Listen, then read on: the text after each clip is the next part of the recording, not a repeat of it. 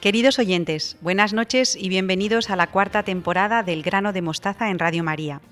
Son ya 38 programas con ustedes en la noche de los viernes. Para todo el equipo es un regalo acompañarles y formar parte de sus vidas.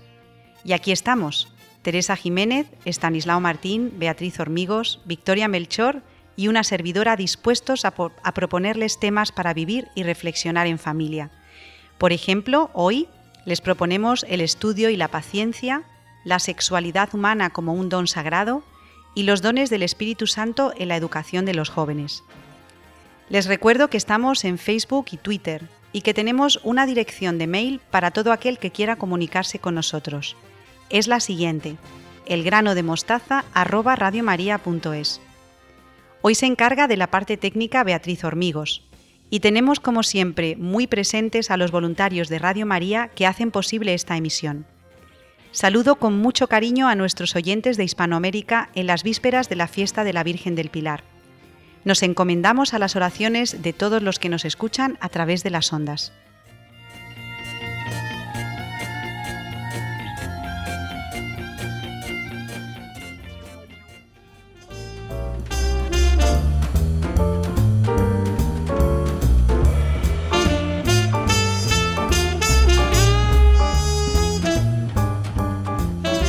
Comenzamos el grano de mostaza de hoy con nuestras colaboradoras habituales. Buenas noches, Beatriz Hormigos. Buenas noches, Victoria Melchor. Buenas noches, Ana. Hola, Ana. Buenas noches. Estrenamos temporada, Beatriz, y cuéntanos qué nos has preparado para hoy. Pues vamos a tratar de estudiar las palabras de Santo Tomás que escribió en la Suma Teológica sobre los consejos que da para el estudio. Pasamos de estudiar a San Agustín a estudiar a uno de los doctores de la Iglesia, bueno, mejor dicho, el doctor de los doctores, lo que dice es un poquito más complejo y sus ideas están más elaboradas que las de San Agustín, pero creo que es bueno que hagamos un esfuerzo por comprenderlo. Para ello tenemos aquí a Victoria, que nos va a ayudar también en esta temporada como en la temporada pasada. Sí, por supuesto, con mucho gusto. Bueno, Beatriz, entonces vamos a tratar eh, a Santo Tomás y sobre todo el tema del estudio. Eh, ¿Por dónde empezamos?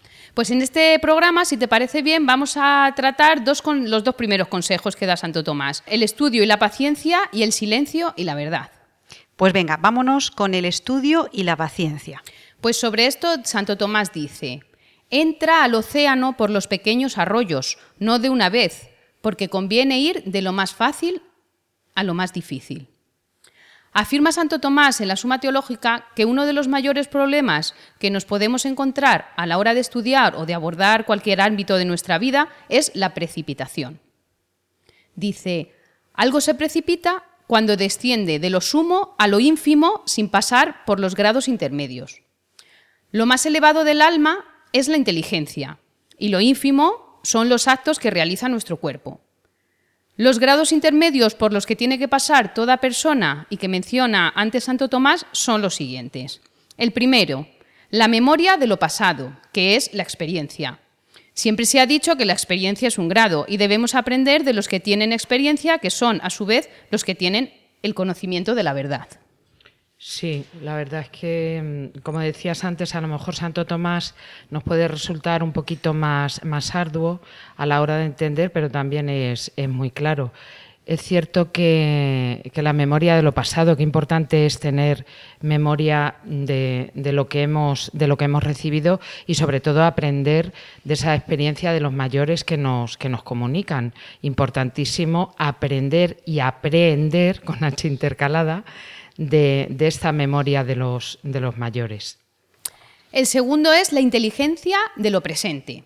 El presente es muy efímero y se nos escapa de las manos, por lo tanto, para poder estudiar con orden no hay que dejarlo todo para después, como hacen muchos de nuestros alumnos, ¿verdad? Sí, la verdad es que, en fin, aquí, bueno, en muchos casos se da el tema de la, de la precipitación y les inculcamos eso, que tengan paciencia y esa inteligencia para saber, saber esperar también. El tercero es la sagacidad en la consideración de futuro para resolver las situaciones urgentes. Sí, esto yo creo que se va adquiriendo con la edad y con, y con la madurez, porque es cierto que, que hay veces que debido a las situaciones inesperadas nos pueden desbordar. Entonces tampoco sabemos muy bien cómo reaccionar ante eso que, que es urgente, pero sí que hay que estar ahí atentos y sobre todo cultivando. La cuarta es la hábil comparación de las alternativas. La quinta, la docilidad en asentir los avisos de los mayores, que son los que llevan consigo que lo que antes mencionábamos, Sí, sí, lo que comentábamos antes de lo de la, lo de la experiencia y, también yo creo que mm, a la hora de pedir estos consejos a nuestros mayores hay que tener docilidad también para dejarnos aconsejar, para dejarnos enseñar, porque muchas veces con la juventud no queremos, no queremos pedir esos, esos consejos y sin embargo ese grado de experiencia que, tienen es muy necesario para nosotros. No sé si estáis conmigo, pero eh, como somos docentes las tres, eh, da muchísimo gusto y muchísimo gozo encontrarse con un alumno que es dócil. Victoria y Beatriz. La verdad es que es, algo, es como una especie de perla ahí en medio del bosque y cuánto aprenden los alumnos dóciles. No te digo los alumnos que dicen sí a todo y que no tienen criterio propio, no voy por ahí, ¿eh? pero creo que el ser dócil y el, ver que te están enseñando algo que es bueno para ti, que es bello y que es verdadero, eh, yo creo que te ahorra también bastantes sinsabores, ¿no? Sí, yo creo, fíjate que nuestra profesión como educadores es precisamente como el título de este programa, el grano de mostaza, que nosotros sembramos y hay veces que sí que vemos lo que comentas, esa docilidad en, en clase y otras veces a lo largo de los años, cuando los vuelves a encontrar a los alumnos, pues ahí sí que sí que comentan y, ay, profesora, qué, qué razón tenía con esto. Entonces, bueno, es, un poco así. Pues sí, tenemos esa, ese consuelo, ¿no? Que lo que no a lo mejor no hemos sabido transmitirles o ellos no han sido lo dóciles, lo suficientemente dóciles para aprenderlo cuando eran pequeños, luego al final eh, te lo agradecen. El sexto, Ana, es la ordenación de los medios, que Santo Tomás llama providencia. El séptimo, la circunspección, que es la consideración de todas las circunstancias que tenemos. Y el último, el octavo, la cautela, que él llama precaución. Bueno, esto, Victoria, Beatriz, si lo, si lo aplicaran los orientadores de los centros que nos dan técnicas de estudio, pero bueno, Santo Tomás está a la orden del día. Esto, esto es, vamos, moderno que no puede ser más. Completamente. Se pagan unos dinerales en cursos y la verdad es que Santo Tomás nos lo dijo hace muchísimos siglos. Qué importante lo de la circunspección, el tener en cuenta todas las circunstancias, no solamente para los alumnos, ¿eh? sino también para, para, nosotros, incluso para los padres. El, darse cuenta de todo lo que nos rodea, de por qué este alumno ha hecho esto o ha dejado de hacerlo. Y por supuesto el, el estudiante también tiene tiene que considerarlo. Bueno, Beatriz, pues si tuviéramos que poner como una especie de resumen a todo lo que nos has explicado, eh, ¿qué nos diría Santo Tomás? Pues que para estudiar bien y no caer en la precipitación de la que hablábamos, tenemos que ejercitar una virtud muy importante, la virtud de la paciencia, nada menos. Para estudiar bien no solo basta con tener paciencia o ser paciente, también necesitamos tener en nuestro haber otras dos virtudes muy importantes, la longanimidad y la perseverancia. La primera de ellas es tener ánimo para no caer en el desánimo a la hora de estudiar, hacerlo con entusiasmo, que podemos comparar, yo creo, con el canta y camina que nos hablaba San Agustín. No debemos caer en la desesperación cuando algo no sale como nosotros queremos. Por eso, qué importante es la paciencia en todas las facetas de nuestra vida. Si tenemos paciencia, podremos hacer nuestro día a día con muchísima alegría y con más ilusión. Sí, la verdad es que la, paciencia es fundamental para los alumnos y también para los profesores. Yo perdonadme que vuelvo, es que cuando estaba preparando el tema decía, es verdad que va enfocado a los estudiantes, pero eh, cualquier educador, sea profesor o sea padre, se puede aplicar perfectamente estas. Sí, sí, los padres necesitamos una buena dosis de paciencia. Fíjate que yo lo de la longanimidad lo relacionaba un poco con el tema de la resiliencia comparándolo o sea, en, distintas escalas y en distintos grados, pero es verdad que, a veces eh, cuando eres estudiante te urge esa prisa por entender, por comprender, por hacerlo todo deprisa y el estudio requiere un tiempo y una, una paciencia, como comentabas Beatriz. Y es un poco lo que nos sucede en, esta vida, que hay que saber afrontar las dificultades, tener esa resiliencia y el saber, el saber esperar. Me gusta mucho, Beatriz, que traigas la palabra longanimidad al grano de mostaza, porque fíjate que en la definición ya casi casi hay un camino para la vida. Dice que es la grandeza y la constancia de ánimo en las adversidades, lo que se llama la tolerancia, la frustración, que ahora tiene también el nombre de la psicología. Tú también, eh, Beatriz, que has estudiado estas cosas, ¿no? Entonces, eh, eso, tener el corazón grande y ser constante en el ánimo, porque adversidades, victoria vamos a tener todos en la vida. O sea, al niño que se le educa pensando que todo le va a ir bien en la vida, mal le estamos educando. Sí, eso se ve muy claramente en las clases. El tema de la frustración es terrible, pero terrible. En cuanto un alumno no tiene eh, lo que él quiere, pues bueno, ya vienen ahí los problemas. Es que lo de la frustración antes eh, estaba como más enfocado a niños con problemas. O sea, los niños con problemas eran los que tenían una baja tolerancia a la frustración, pero cada vez nos vamos encontrando más niños que tienen esa baja tolerancia y que en realidad no tienen ningún problema. Por lo tanto, ¿qué es lo que está pasando? Que nosotros, los padres, quizá no sabemos, no sabemos cómo educarlos en este sentido. Sí, mira, yo os, pongo un ejemplo muy, muy simple que, me ha ocurrido a principio de, curso. Eh, cambian de curso, tienen que, tienen que aprender unas, unas, cosas nuevas a la hora de, organizarse, de escribir y demás. Lo lógico es que no lo aprendas en un día, sino que vayas poco a poco. Pues eh, una niña el segundo día ya lloraba. Lloraba porque decía, no me sale, no puede ser, no puede ser. Y bueno, por lo que dice Beatriz, es que a lo mejor no sabemos educar. Y cuando luego vienen pruebas mayores, lo que os decía antes de la resiliencia, es que está, está muy unido. Cuando vienen pruebas mayores, da igual que seas eh, un niño, eh, y luego cuando eres adulto, hay un montón de, bueno, de grandes problemas psicológicos y de problemas mayores. Bueno, Beatriz, pues decías eh, que para estudiar bien no solo basta la paciencia, sino que también tenemos que tener otras dos virtudes. La primera de ellas era la longanimidad y la segunda. La perseverancia. Si tenemos paciencia, podemos ser perseverantes para seguir esforzándonos en nuestra tarea a pesar de las dificultades, que es todo lo que hemos estado hablando hasta, sí, ahora sí, Sí, es que va todo. Esto tendríamos que escribirlo con letras de oro en las clases, ¿eh? la perseverancia. Yo creo que voy a hacer un decálogo y lo voy a poner en la clase estos consejos. Bueno, Santo Tomás eh, parecía de la familia el año pasado, en la temporada pasada del grano de mostaza, y este año Santo Tomás ha entrado con buenísimo pie.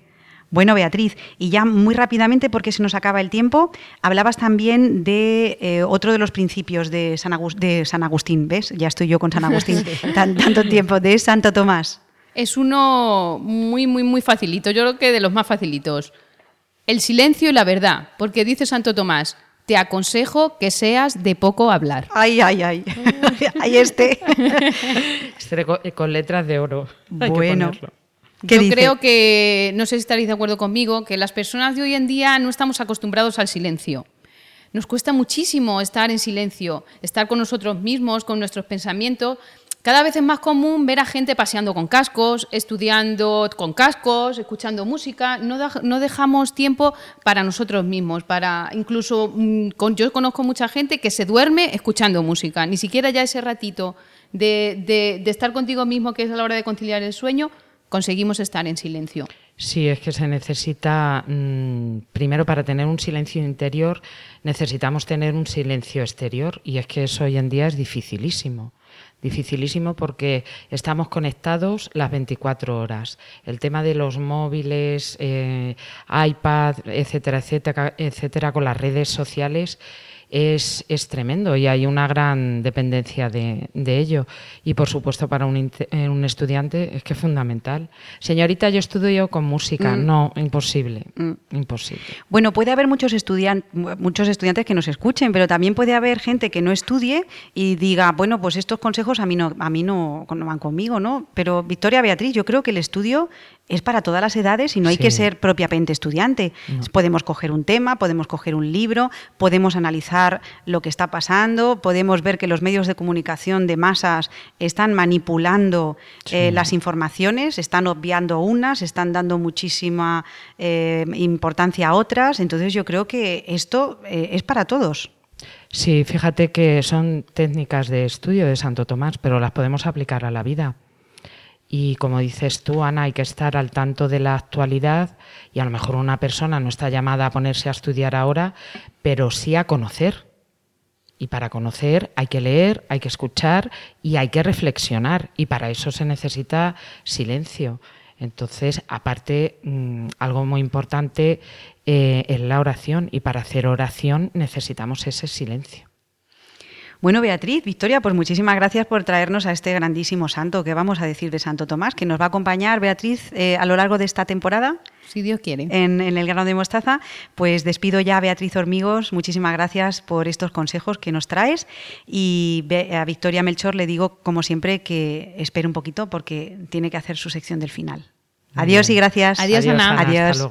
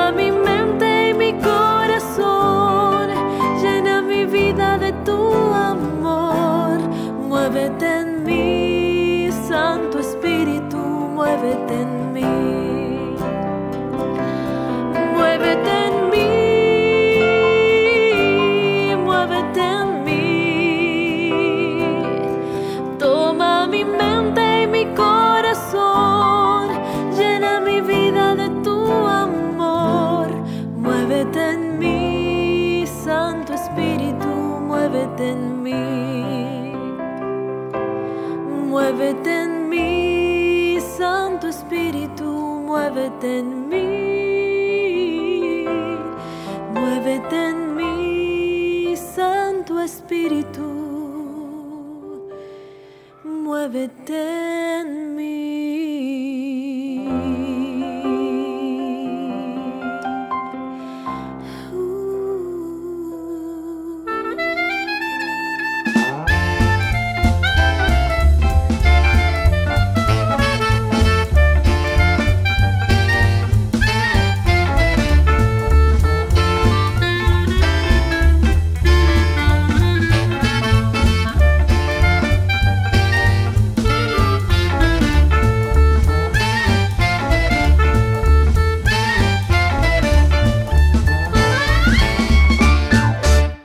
Seguimos con Estanislao Martín en el grano de mostaza. Buenas noches, Estanislao, ¿cómo estás? Hola Ana, buenas noches. Pues muy bien, estupendamente. Muy contento de, volver otra vez con nuestros oyentes en esta nueva temporada de Radio María. ¿Y cómo afrontas esta cuarta temporada ya en Radio María? Bueno, ya vamos siendo veteranos, Ana. Pues sí. pues en el curso actual me gustaría iniciar una serie de espacios en esta sección del grano de mostaza dedicados a ofrecer a nuestros oyentes una serie de reflexiones en torno a la sexualidad humana. Un campo que afecta de lleno por una parte a la vida de los padres y por otra a la educación de niños y jóvenes. Gracias a Dios tenemos en la Iglesia la fortuna de poseer una visión y una doctrina sobre la sexualidad como no la tiene nadie, hasta el extremo de que somos los únicos en poder decir con propiedad que estamos, literalmente hablando, ¿eh? ante algo sagrado. No es que seamos los únicos en emplear este lenguaje, pero sí somos los únicos en hacerlo con propiedad, como he dicho. Y si llega el momento oportuno, pues quizá podamos decir algo. Bien, ya nos hemos referido otras veces a que la sexualidad es algo sagrado, pero no hemos profundizado mucho en ello y a mí me parece que puede ser oportuno, muy oportuno, que nos centremos en este tema y tratarlo como se, merece, con la profundidad que nosotros podamos ¿eh? y no solo superficialmente. Entonces, Stanislao, eh, vamos a tratar el tema de la sexualidad humana y mm, se le oye mucho a la gente eh, tener como una actitud de queja, ¿no? ¿Tú crees que es correcta esta actitud em, que está en el ambiente acerca del tema de la sexualidad? Eh, está justificada, pero yo no diría que es correcta. Mm, nosotros poseemos, como digo, un enfoque sublime cuando digo que la sexualidad es algo sagrado. Y es verdad que eh, teniendo esta doctrina y esta visión, pues quizá empleamos más tiempo en quejarnos de las deficiencias y errores con que se trata la sexualidad por la cultura actual eh, que en profundizar y en descubrir lo mejor de esta doctrina nuestra. Digo que está justificada, se comprende perfectamente la postura de queja, porque es verdad que vivimos en un ambiente hipersexualizado. Es verdad que tanto los adultos como los niños y los jóvenes estamos sufriendo una auténtica sobreexposición a este tipo de contenidos que tienen un sesgo pornográfico cada vez más descarado y que está haciendo estragos en las relaciones personales, precisamente en un campo, el de la sexualidad, en el que si se producen daños, estos nunca son daños menores. Es verdad que para librarse de este acoso hay que estar en una especie de lucha de resistencia y vigilancia continuas, permanentes. Es verdad que tenemos motivos más que sobrados para la queja, todo eso es verdad. Pero nosotros no somos gente que se arredra para su perdición, sino hombres de fe para salvar su alma, eh, citando la carta a los hebreos. Y por otra parte, también es verdad que los lamentos suelen ser inútiles y el tiempo dedicado a la queja es tiempo perdido. Quien se queja sin buscar otro remedio que la propia queja, además de hacer un ejercicio estéril, pues hombre, suele crear mal ambiente en su entorno. Entonces, Estanislao, a grandes rasgos, eh, ¿cuál es la doctrina de la Iglesia respecto a la sexualidad humana? Eh, está perfectamente definida y clara en el catecismo y en el magisterio de la Iglesia, especialmente de los papas. ¿no? Eh, ahora dentro de un momentito, pues quizá me refiera en concreto a la encíclica Humane Vitae, que sigue siendo una referencia extraordinaria para todos estos temas. La sexualidad está unida siempre al amor y está eh, circunscrita al matrimonio. Pero bueno, hablaremos más despacio de todo esto, ¿no? De todo esto. Esta doctrina, eh, bueno, pues ya sabemos que habrá mucha gente que esté en contra de ella, habrá muchos que se opondrán, pero nos sobran motivos para tener y mantener el ánimo alto porque no hay nada que pueda contra las certezas de quien no se asienta en meras opiniones, sino en la verdad revelada. No tenemos opiniones personales en este tema, no nos predicamos a nosotros mismos, diríamos con San Pablo, ¿no? Cuando escribe a los Corintios en su segunda carta. Y no aspiramos a ser otra cosa que cooperadores de la verdad, que le gustaba decir a Benedicto XVI y que puso en su lema episcopal, ¿no? procurando hacer el mayor bien posible. Entonces, para ir aterrizando, Estanislao, ¿cuál es tu objetivo al tratar el tema de la sexualidad humana? Pues sobre todo descubrir su belleza y su santidad y eh, eh, poniendo más énfasis en lo segundo, en la santidad, por eso eh, de ahí el título, ¿no? La santidad es cosa sagrada. Luego también habría que decir que por la propia naturaleza del campo sobre el que vamos a reflexionar, el contenido de nuestras reflexiones solamente puede ser teórico, ¿no? Pero es que se trata de eso, de dar criterios que puedan informar y orientar y orientar la práctica educativa con los hijos y en su caso con los alumnos. Vendría bien recordar que no hay nada más práctico que una buena teoría, solemos decir en filosofía siempre, ¿no? Y aunque es un tema que urge, conviene no precipitarse. ¿eh?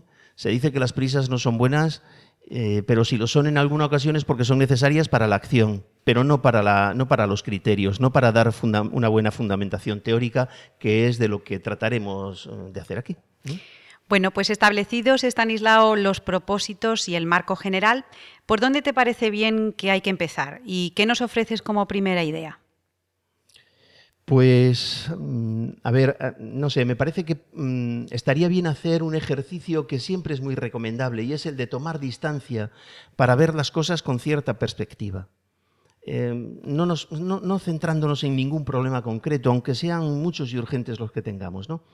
Entonces, mm, a mí me gustaría que nos asomáramos un poco a nuestra historia reciente. El pasado 25 de julio se cumplían 50 años exactos de la encíclica Humane Vitae, que ya acabo de referirme a ella, ¿no? Un documento que todo el mundo coincide dentro de la Iglesia en señalar como profético eh, en su momento, ¿no?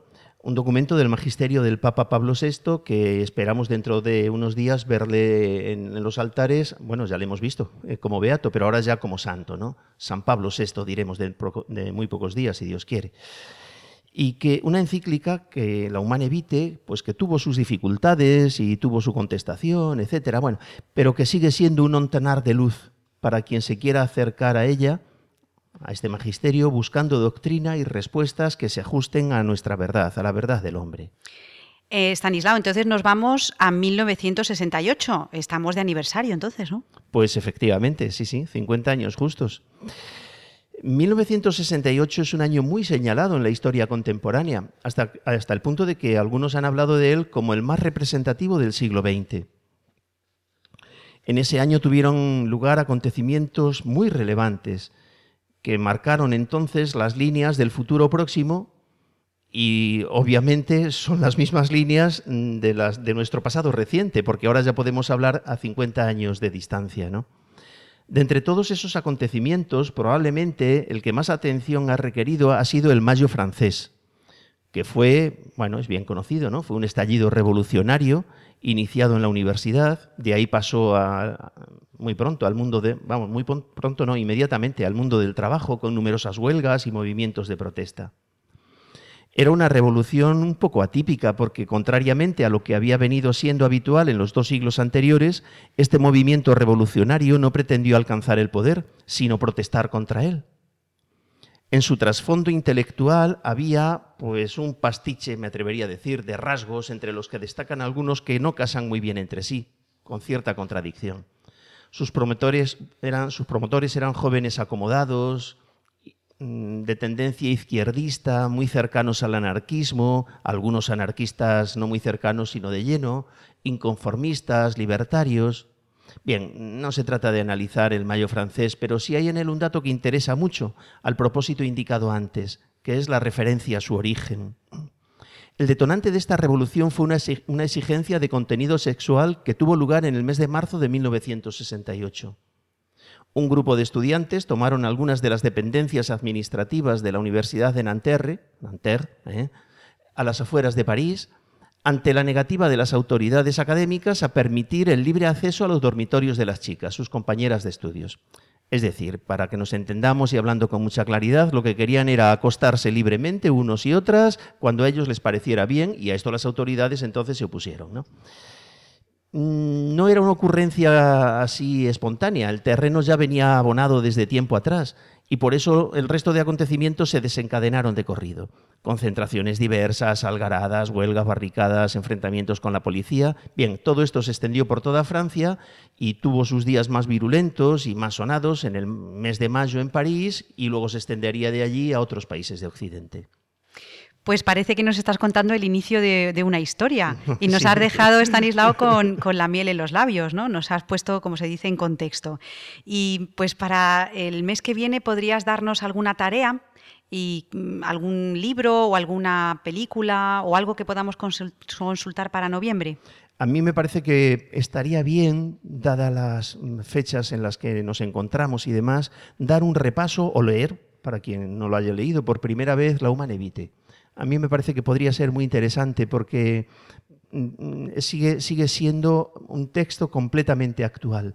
Todo lo que sobre la sexualidad han explicado luego los diversos papas que han venido después, San Juan Pablo II, eh, Benedicto XVI y el propio Francisco actual, está en buena parte basado en esta gran encíclica.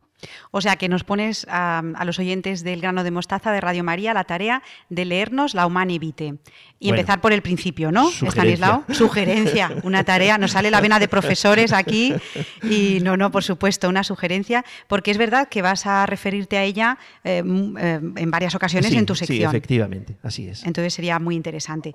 Pues eh, seguramente que con estas ideas hay muchos escuchantes que les gustaría ponerse en contacto con nosotros. Ya saben que Stanislao Martín está encantado de ponerse en contacto y además de solucionar sus dudas e inquietudes. Para eso tenemos una dirección de correo electrónico, eh, se la repito, elgranodemostaza@radiomaria.es.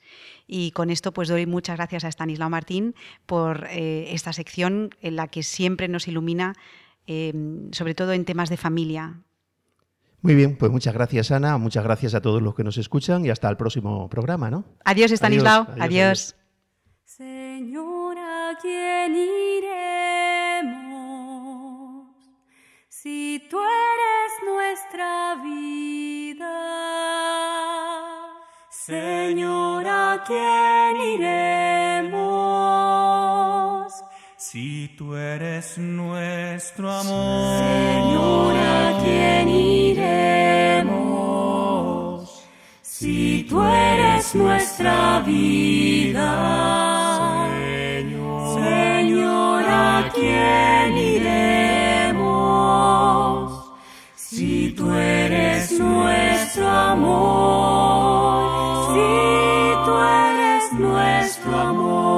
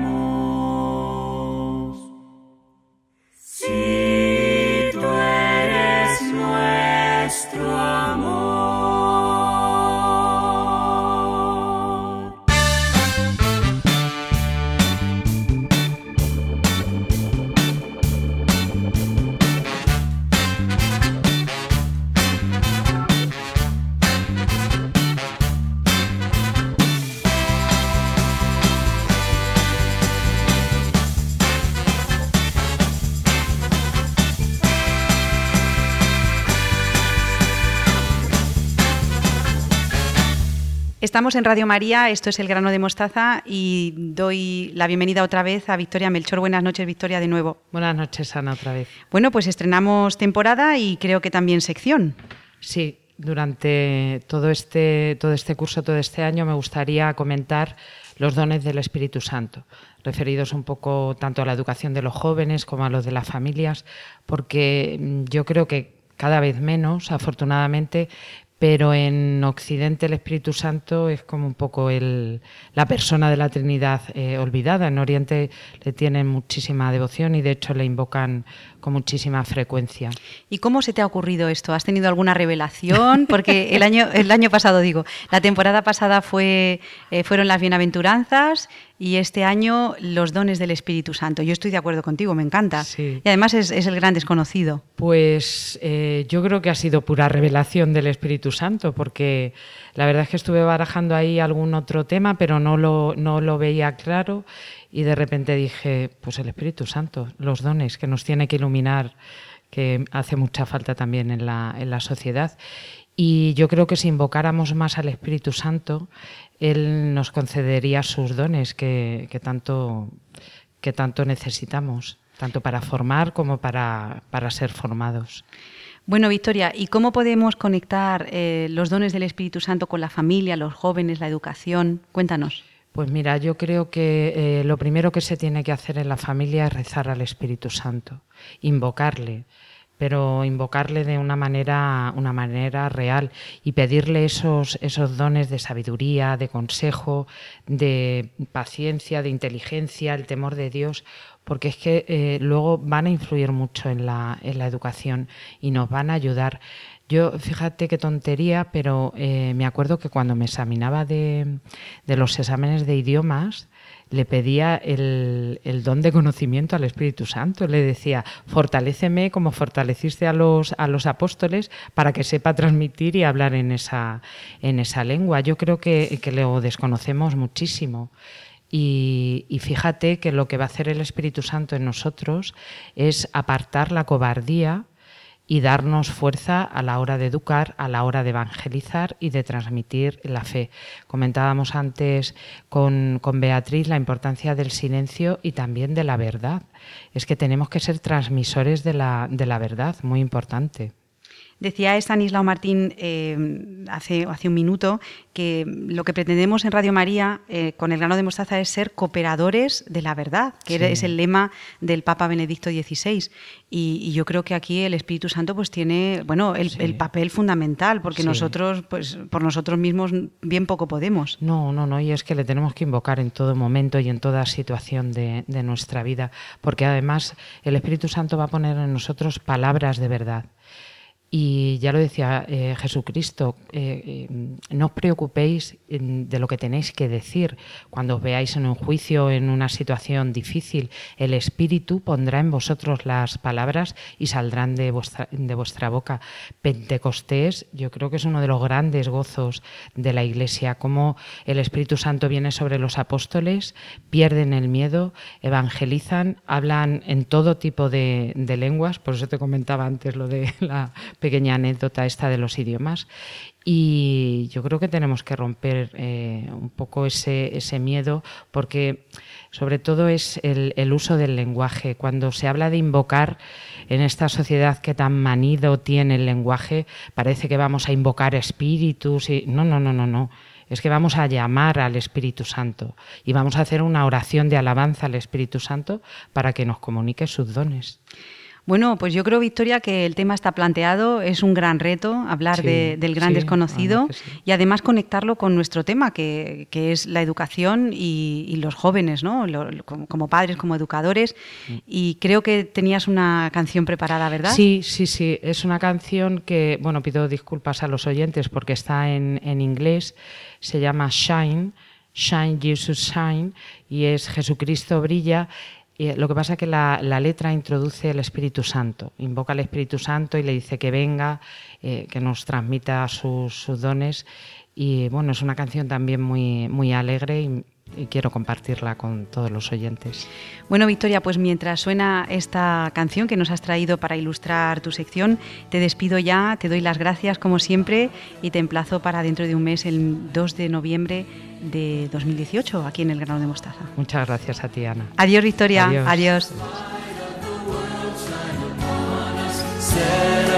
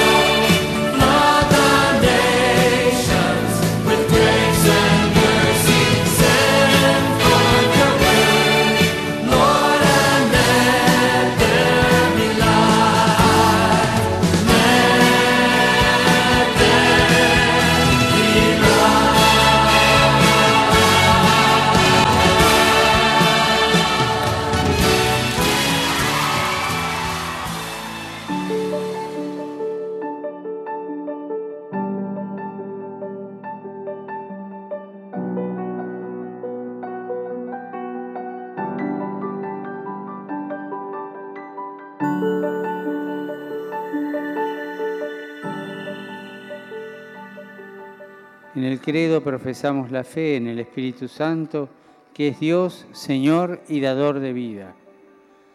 Él es la fuente inagotable de la vida divina en nosotros. Él es el agua viva que Jesús prometió a la samaritana para saciar para siempre la sed, para colmar los anhelos más profundos y más altos del corazón humano. Porque Jesús ha venido para que tengan vida y la tengan abundante. El Espíritu Santo, que procede del Padre y del Hijo, Cristo lo ha derramado en nuestro corazón para hacernos hijos de Dios y para que nuestra vida sea guiada, animada y alimentada por Él. Esto es precisamente lo que entendemos al decir que el cristiano es un hombre espiritual, una persona que piensa y actúa siguiendo la inspiración del Espíritu Santo. Así, la existencia del cristiano, dice San Pablo, es animada por el Espíritu Santo y rica en sus frutos, que son amor, alegría, paz, comprensión, servicialidad, bondad, lealtad, amabilidad, dominio de sí. El don precioso del Espíritu Santo es pues la vida misma de Dios en cuanto a verdaderos hijos suyos por su adopción.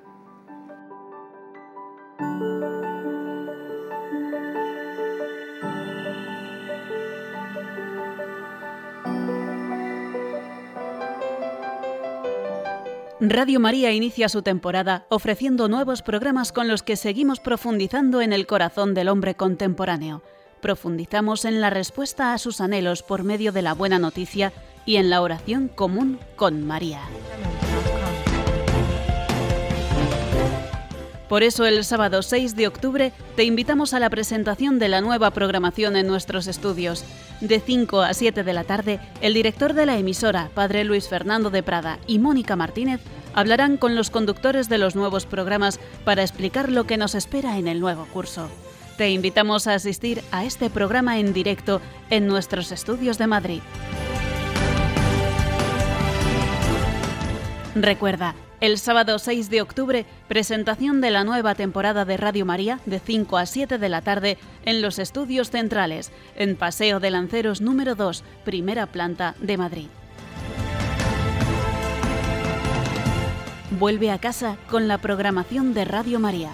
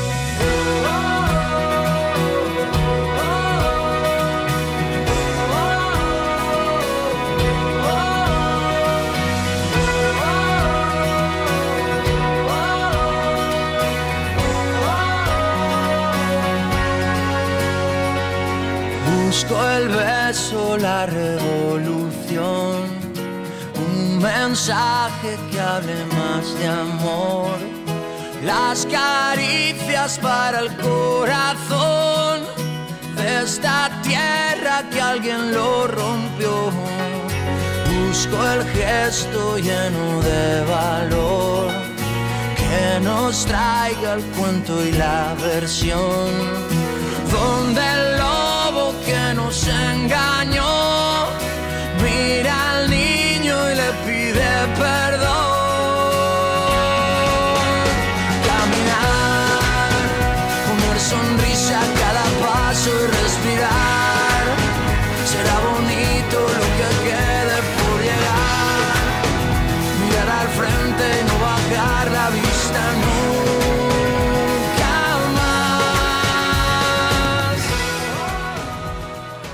Les recordamos que Radio María continúa con la campaña Miles de personas rezarán por ti o pide un deseo. Se harán actos especiales en los que llevar a las calles estos folletos y recoger los deseos y peticiones de todos los que se quieran acercar a las casas buzón que estarán distribuidas por toda, por toda España a través de los grupos de voluntarios. Además, se podrán enviar las peticiones a través de un email, cuya dirección es la siguiente: pide arroba radiomaria.es y en la web www.vuelveacasa.es. Todas las peticiones que se recojan a lo largo de cada mes se pondrán como intenciones en la hora santa que se celebra en la emisora los jueves anteriores a los primeros viernes de mes y que se retransmite en directo en Radio María. Además, les recuerdo que el próximo 14 de octubre el Papa Francisco canonizará a su antecesor, el Papa, el Papa Pablo VI. junto con el obispo mártir Óscar Arnulfo Romero Galdámez y otros cinco beatos más. Será en la Santa Misa que se celebrará a las 10 y cuarto de la, de la mañana en la Plaza de San Pedro del Vaticano. Podrán seguirla en Radio María y con imágenes en la página web. Y terminamos ya nuestro programa número 38 del grano de mostaza, hoy día viernes 5 de octubre de 2018 en Radio María. Les recuerdo que pueden acceder a las noticias de la Radio de la Virgen en la página web www.radiomaria.es. Ya sabes que formamos parte de la sección Vivir en Familia, con programas dedicados a la educación, como familia y colegio, Educar Hoy y el lado positivo. Si lo desean, pueden ponerse en contacto con nosotros en la dirección del programa elgranodemostaza@radiomaria.es. Muchísimas gracias por habernos elegido y esperamos volver a contar con todos ustedes dentro de un mes, el próximo 2 de noviembre de 2018. Les dejamos con el Evangelio de la Vida en Radio María. Adiós.